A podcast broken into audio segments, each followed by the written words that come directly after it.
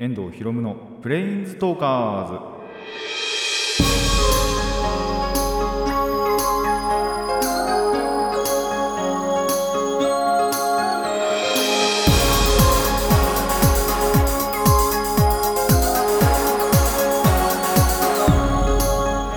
ラジオの前の皆さんこんにちは。遠藤博夢のプレインズトーカーズ。パーソナリティの遠藤博夢です。この番組はマジック・ザ・ギャザリングのプレインズウォーカーたちがさまざまな世界へ旅できるがごとくさまざまな話をしようという番組です。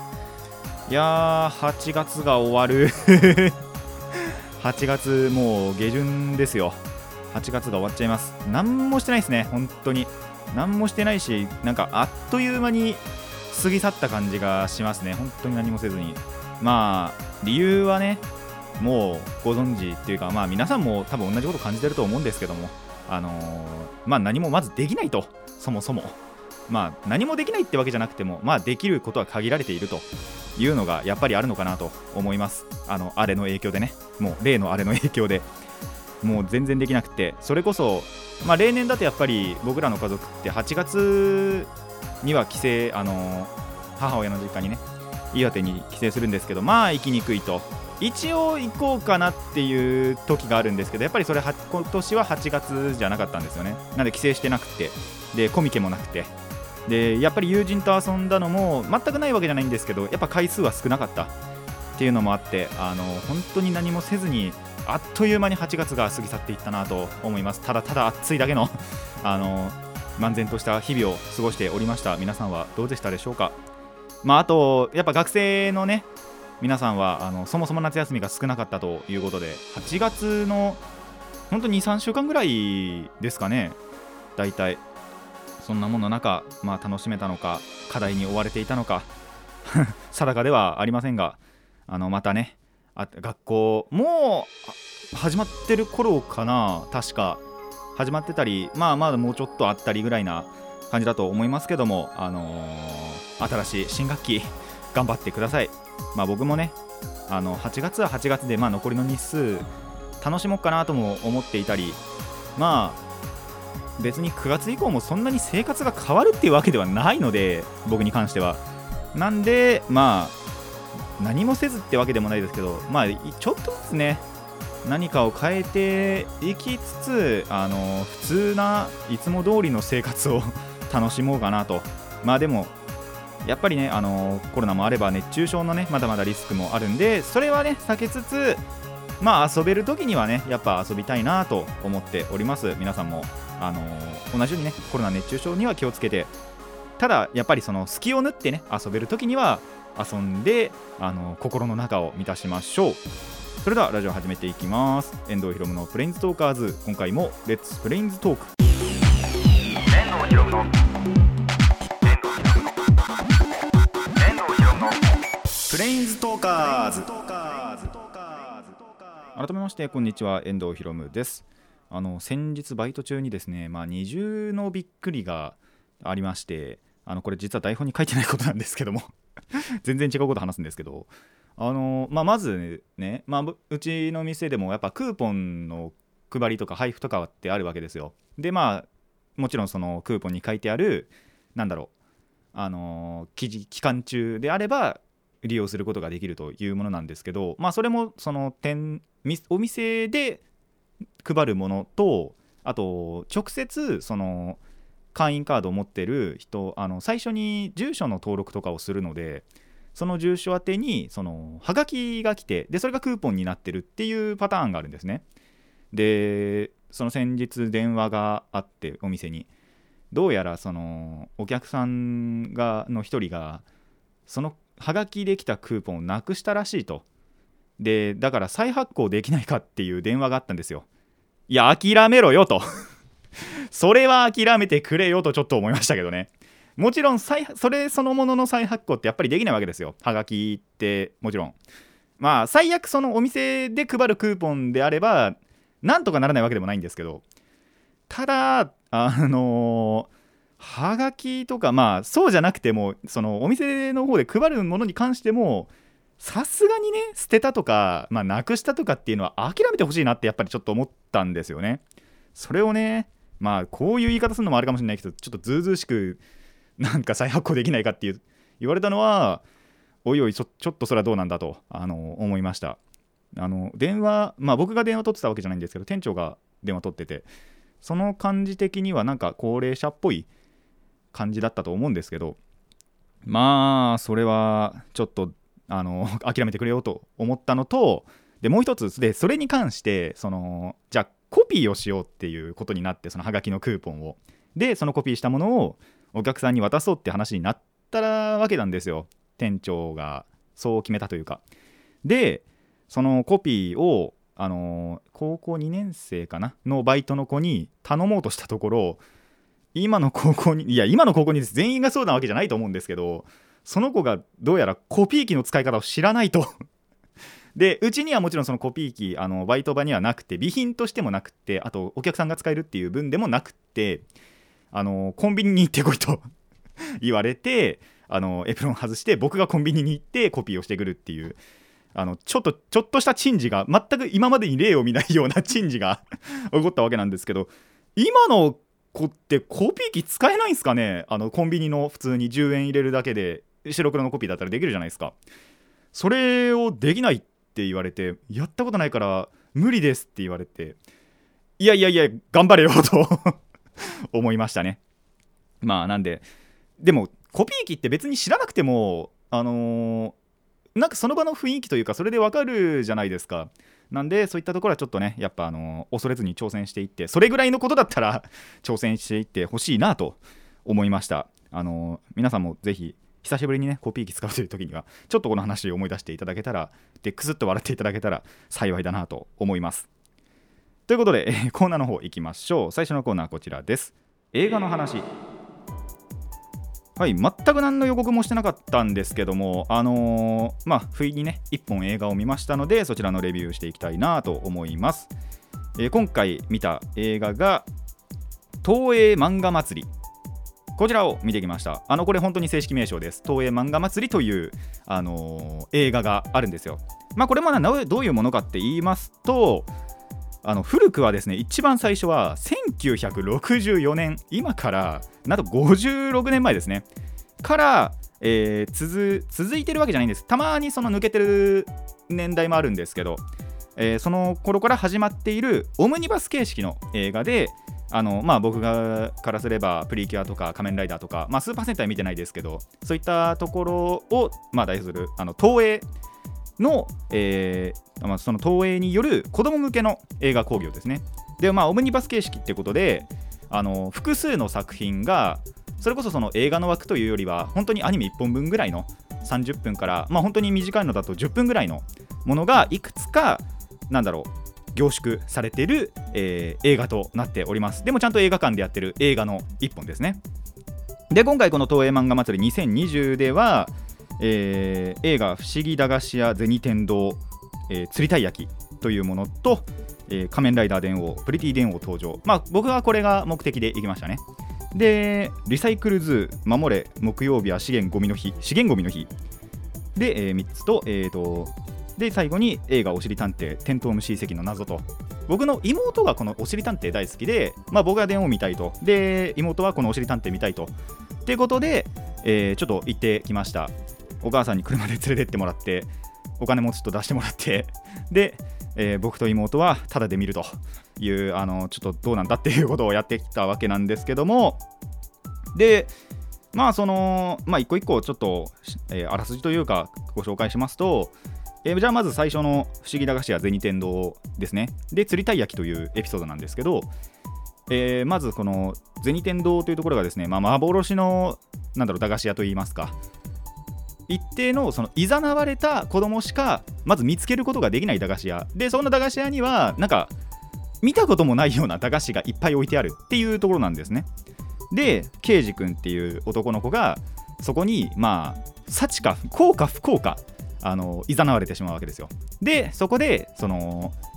その日にできなかった釣りとあと食べれなかったたい焼きをあの思いながら入ると釣りたい焼きっていう一つの駄菓子に出会うわけですね。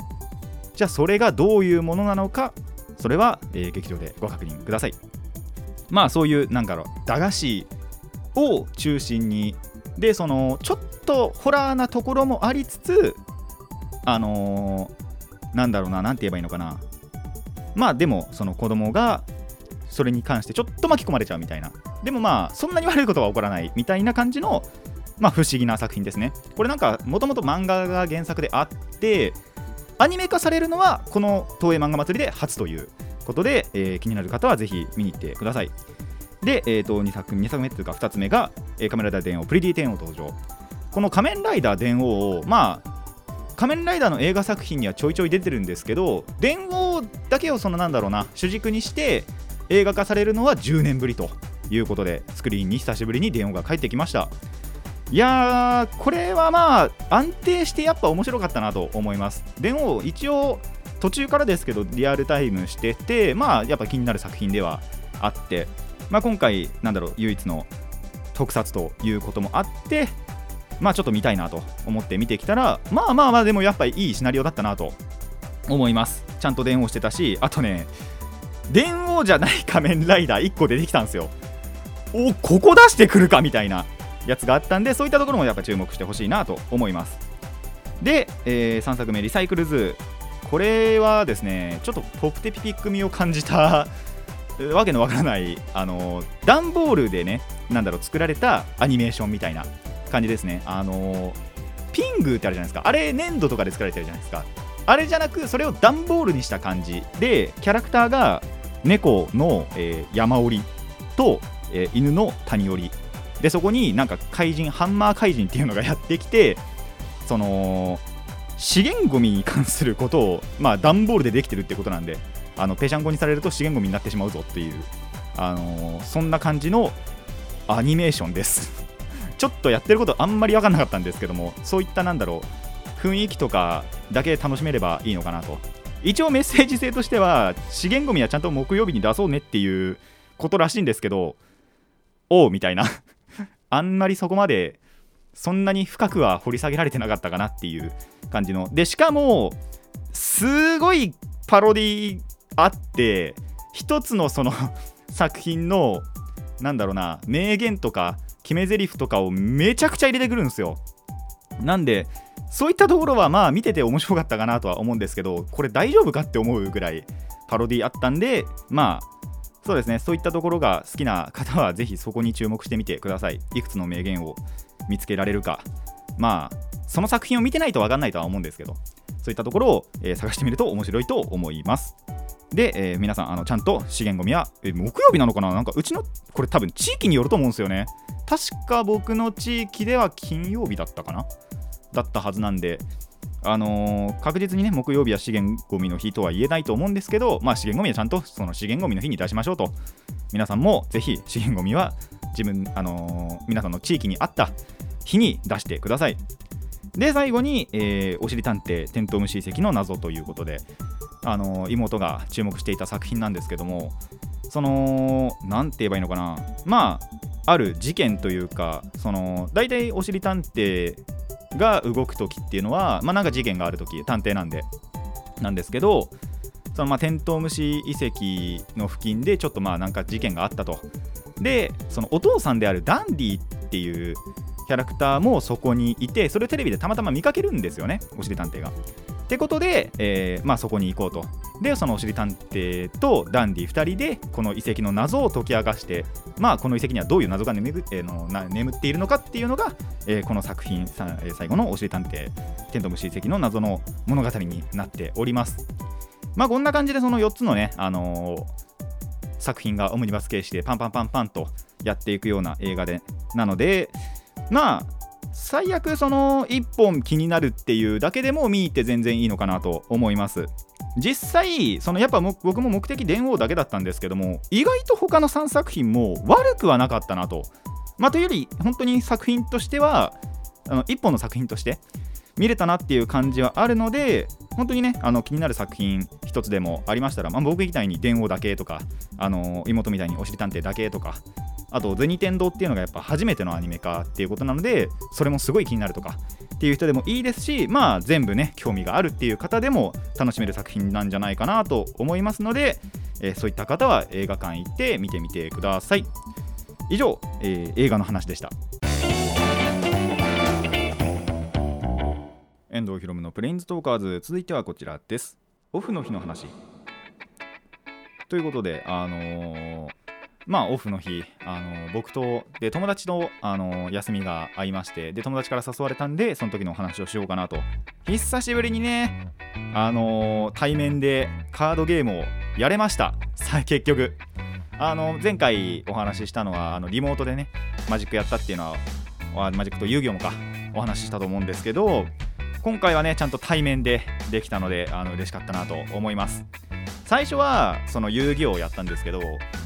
友達の持ってる5種類ぐらいのデッキが一気に強化もらったんですね。それでまあ僕を呼び出したと。まあ本当にだからそこメインでやってたんですけどまあ5連敗ですね。全部勝てなかったんじゃないかなと思います。てか全部勝てなかったです。確か。1個1個1回勝ったかなぐらいですけど。やっぱねあの僕のデッキってまあ要は強化その時にはもらってないわけですよ。で友達のデッキそのもらった強化が結構どれもがどれもバカ強かったんですね。そりゃ勝てるわけねえわと思って。あの大体は新しいカードが入ったことによるまあやっぱその強化あの動きの強化を見せつけられてあの惨敗しました。遊戯王に関しては。でまあそれで遊戯王パーって終わらせてから MTG をねやっぱ久しぶりにやってそいつはあんまり MTG に精力的じゃないんですけどもあのーまあ僕があのバトスピのデッキを借りるように僕のデッキをそいつに貸しまして MTG の。で比較的その最近組んだ2つのデッキでやってみたんですよ。そこってやっぱり自分のデッキ同士だとあんまりやらないじゃないですか。やらないんですよね。やらないんでまあ実際どうなんだろうって思って友達に貸してやってみたんですよ。で最初その友達が使ってたつまり使ってる方がその結構安定する動きするしで友達からもこのデッキそのあんまり難しいこと考えなくていいからいいデッキだねって言われて。で自信そのデッキに対しての自信も持ったんですけどだからそっちの方が有利じゃないかなってやっぱり思ってたんですよ僕的にも。あの1戦目は本当にそうでで友達の引きもすごいよくってあのマジでボコボコにされたんですね。あもうこれ無理だっていうぐらいに。ボッコボコにされたんですけど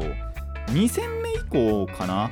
で友達の引きがめっちゃくちゃ渋くなって全然引けなくて。で代わりに僕の引きがすげえ良くなったんですよ。なんであのー、2戦目以降でボッコボコにしましたね。びっくりしました。えそんなに一方的な試合になるっていうぐらいあの2戦目以降本当になんだろうないい動きもその僕の方のデッキでもできましたしあの友達がただただ引きが弱くなっていくっていうことで、あのー試合的にはね僕のデッキの方が勝ちはしたんですけどもまあただあと課題点そのお互いのデッキの課題点なんかも見えてきたんで僕もね MTG の方のデッキこちらは強化できる時にはでしたいなと思っています。でまあ最後にあのーバトスピもやりましてそのバトスピはもちろんその友達のデッキを借りてやったわけなんですけどもバトスピもですねまあちょいちょい確かに負けはしたんですけど全体的に見たら勝ちの方が多かったかなっていうぐらいいつもよりも勝ちました。これに関してもその引きがいい時はね友達すごい引き良かったんですけど全体を通して見た時に結構悪い引きしてて対面から見ててもあの結構辛そうだったんですよね。あの引きとかあと落ちとか。あの大体バトスピってそのまあデッキをの上から何枚か見てであの1枚をその対応するカードを1枚回収手札に加えて残りを墓地に送ったりだとかまあデッキの上とか下に置いたりだとかっていう効果が結構あるんですよ見てると。でそれで見てた時になんか全然いい引きができなくてとかまあトップ2枚見てその対応カード全部加えるっていう効果であってもどっちもが対応じゃなくて墓地に送んなきゃいけないとかっていうことが友達すごい多くっておいおいおい大丈夫かっていう。でその隙に僕があの一気に書きこあの勝ち込むっていうことをしつつあのだから結構勝ったよなその日は。珍しくめちゃくちゃバトスピも勝ったなって思います。なんで全体よりは本当に遊戯王以外はねあのほぼほぼすごいいい思いをしてその日は終われたんだなって思いました。まあやっぱ対面でできるとねあのーテンポもいいですし効果の確認とかもすごいしやすいんでやっぱりこういった、まあ、アナログでねなゲームなんだろうカードゲームもそうですしまあ一応後でちょっとボードゲームも言おうかなと思うんですけどそのボードゲーとかもアナログでできる方がいいなと感じました。でその日の最後にそのボードゲームアリーナをやろうっていうのを言われてでこのボードゲームアリーナっていうのが何かっていうとそれこそその僕らがまあ今本当に全然やんなくなりましたけど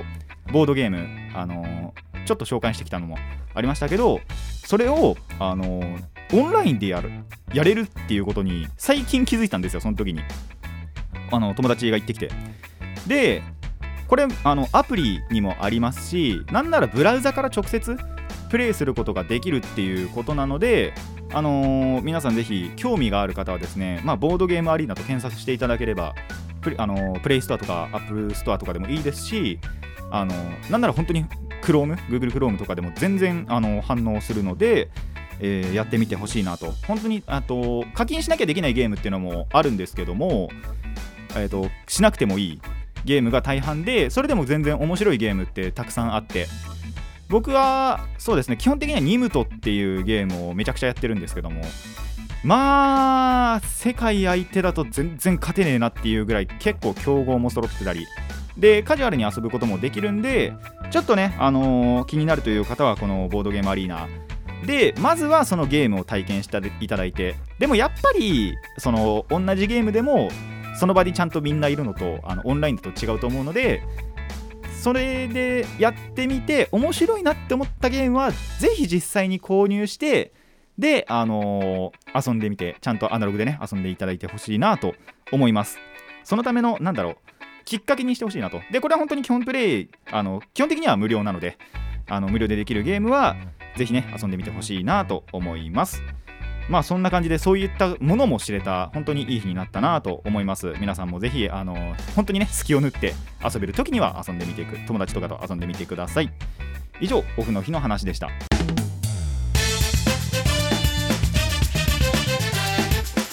遠藤ひろむのプレインズトーカーズ続いてはこちらです。オフの日の話パート2えーとぜ 一つ前の話はですね友達とのオフの日の話だったんですが、えーパート2ではですね家族の話をしたいなとなかなか家族の話ないんですけどもあのお母さんが休みの日に買い物に行きたいってことでで地元にも一応やっぱ1個ショッピングモールはあるんですけどまあそこだったら逆にねいつでも行けるなってことであのーちょっと遠くまで行って普段やっぱ行かないところに行って、えー買い物をしてきました。えー、と目的としては妹が靴が欲しいとでそのハイカットって言ってあのくるぶしとかまで全部隠れるやつ。まあバスケとかバレーのシューズとかを思い出していただけるといいのかなと。まあ本当にイメージそんな感じのが欲しいっていうことだったんでそれを探しに行くのとあと水着も確か妹欲しいって言ってたらしくってそれはあんまり聞いてなかったんですけどが欲しいってことでそれの2つを探しに行ったんですね。そしたらですね全然見つからないわけですよ。ハイカットもやっぱ普通の靴っていうよりはそういうシューズの方が多かったりまあ一応ちゃんとその運動靴というかあの外履く用のハイカットもあるにはあるんですけどあのレディースのってあんまりなかったりだとかあとまあだからメンズばっかりだったりとかまああと形状がなんだろうなんつってたかなくぼんでるのが嫌だっつってあのハイカットのそのななんて言えばいいんだろう上のあたりななんて言えばいいのかちょっとわかんないな。でもその形状によってはここがこうなってるから嫌だあのこれがこうなってるから嫌だみたいな話とかもあったりして。結局その日あの妹の靴も妹の水着も買えなかったんですよ。見つかんなくって。代わりに何買ったかっていうと僕が服買ってもらって GU で。と、えっと、弟が靴を買いましたね。妹のが1個も買えてないっていうそんな、えー珍事が起こっていました。プラスですねあただ僕あの個人的にすっげえ嬉しかったことがあってまあその弟が靴選んでる時ですねにまあやっぱ言うてもショッピングモールなんでゲームセンターがあるわけですよ。ちょっとゲーセン行ってくるっつってゲーセン行ってそしたら偶然缶バッジプリキュアの缶バッジがねあの UFO キャッチャー的なのにあったわけですよ。でちゃんとそのラインナップもスタプリだったわけですよ。こりゃ取らなきゃいけねえなっつってあのララちゃんとミルキーだけ取ってきました。1000円でえっ、と1000円使って12回ですね。で、え2つゲットしました。下手くそかなっていう 話なんですけど。まあその UFO キャッチャーもあのいわゆる普通の UFO キャッチャーじゃなくてなんて言えばいいんだろう。あの下にこうガガガガってなあの落としていく感じのやつで。いやーそれがまた難しい。あの引っかかってるところになんかそのハサミ状のをこう挟むっていうかひっつけてあのタイミングよくねそれも動かさなきゃいけないんですけど。